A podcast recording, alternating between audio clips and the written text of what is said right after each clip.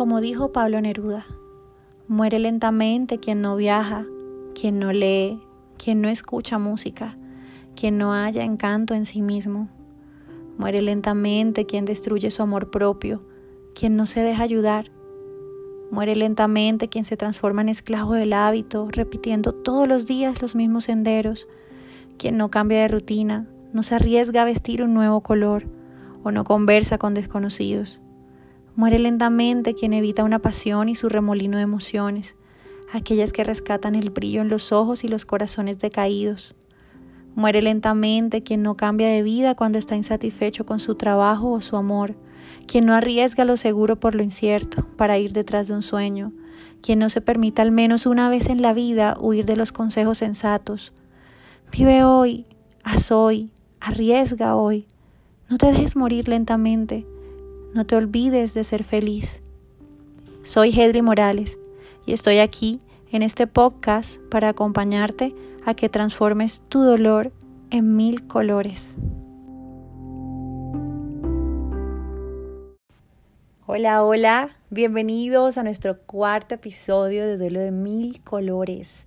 Y yo estoy muy contenta de poder hablarles de uno de los temas que más, más, más me apasiona en estos últimos años eh, y que antes me daba solamente pensar en que tenía que hablar o que tenía que tocar la palabra muerte, para mí era como un escalofrío totalmente en mi cuerpo. Pero a lo largo de estos años he ido entendiendo un poco eh, el control que había dentro de mí con respecto eh, a esto, solamente el hecho de mencionar la palabra muerte. Y bueno, hay muchísimo miedo. No voy a decir que todos, pues digamos a diario, eh, en, en las terapias que siempre hago, es uno de los mayores miedos que tenemos como seres humanos, todos, sino que también existen muchos tabúes sobre la misma, ¿no? Pero no, a veces digamos que decimos, listo, la muerte es lo más seguro que tenemos, pero déjala ahí quietita, no quiero hablar sobre ella, ¿sí? Y no nos imaginamos y no nos pensamos y nunca hablamos ni con nuestros hijos ni con nuestros familiares cómo queremos morir, eh, qué, podemos ver nosotros de pronto que, que hay más allá de la muerte y todas estas cosas. Y sí, efectivamente la muerte es el paso más seguro que tenemos, pero también no es un paso que nos apetezca dar, ¿cierto? Entonces, eh, a veces, mm, digamos que imaginarnos que nos pase a nosotros y mm, mucho menos a un ser querido es algo que la verdad eh, a veces la mente no las, no las, no las explota, no las hace explotar de, de mil maneras. Porque pensar en solamente esa despedida pues nos duele tanto que preferimos a veces fingir que podemos evitarla y escondemos la muerte, lo que la rodea y muchas veces silenciamos el tema. Entonces no podemos evitar que las personas que amamos mueran, pero sí podemos evitar tenerle menos miedo. ¿De qué manera? Pues hablando de ella, ¿cierto? Si no hablamos de ella, pues ¿cómo vamos a saber afrontarla? ¿Cómo vamos a poder sanar eso que llevamos dentro? ¿Cierto?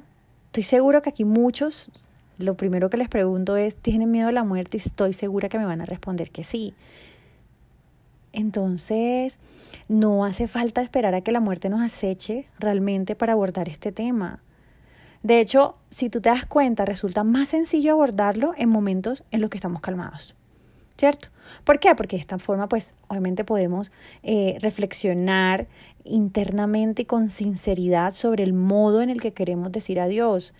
Yo a mi esposo, y siempre le digo, de qué manera me gustaría morir, qué quisieran con mis eh, restos, con mis cenizas, eh, bueno, todo este tipo de cosas me gusta hablarlo con él y a mi hijo también le comento muchísimo eh, para que él entienda, ¿sí?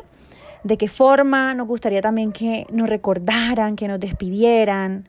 Y aquí les voy a, traer una frase que me gusta muchísimo de Anthony Nelo, que él afirma que desde la infancia la sociedad y ahí incluyo todo, papás, maestros, etcétera, etcétera, eh, todas las personas que nos rodean desde que estamos pequeños, siempre nos están protegiendo del dolor y el sufrimiento.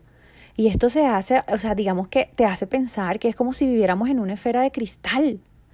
pero sabemos que tarde o temprano esa esfera de cristal se rompe, precisamente cuando nos enfrentamos ante una pérdida de estas.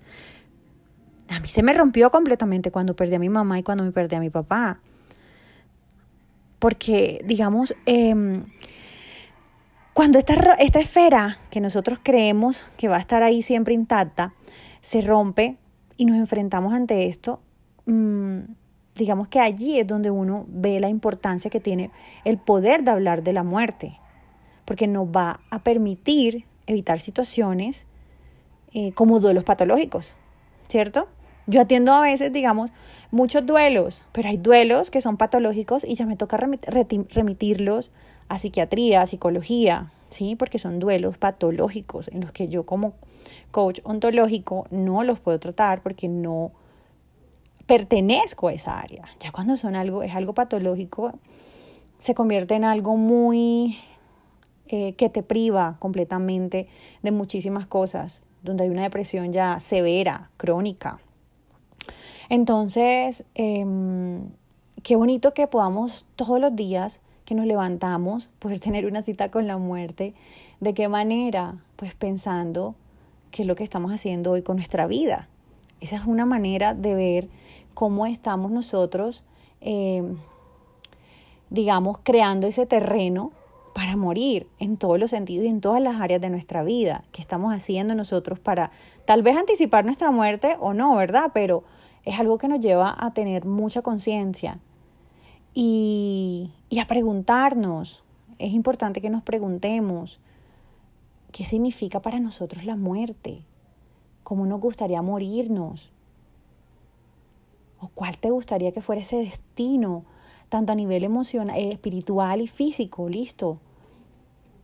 A nivel físico y a nivel espiritual quiero que pase esto con, con, mi, con mi físico, o sea, con mis restos, no sé, que sean enterrados en tal lado, con mi espíritu que vaya al cielo, o sea, que yo en lo que tú creas.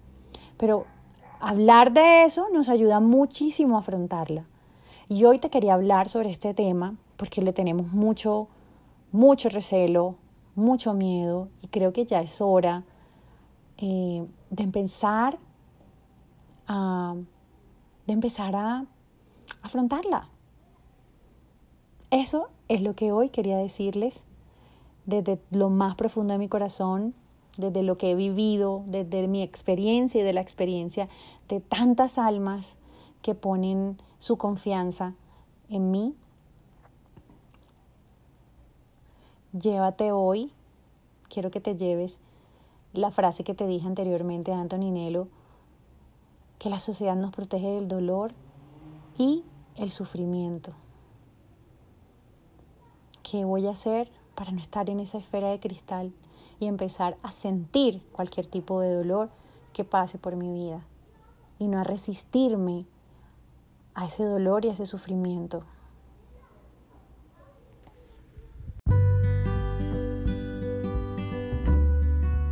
Si este episodio tuvo sentido para ti, te invito a que compartas conmigo qué fue lo que más resonó contigo, etiquetándome en mi cuenta de Instagram La Magia de Tu Gracia, en donde podrás encontrar más contenido de sanación emocional, pérdidas, conciencia y muerte.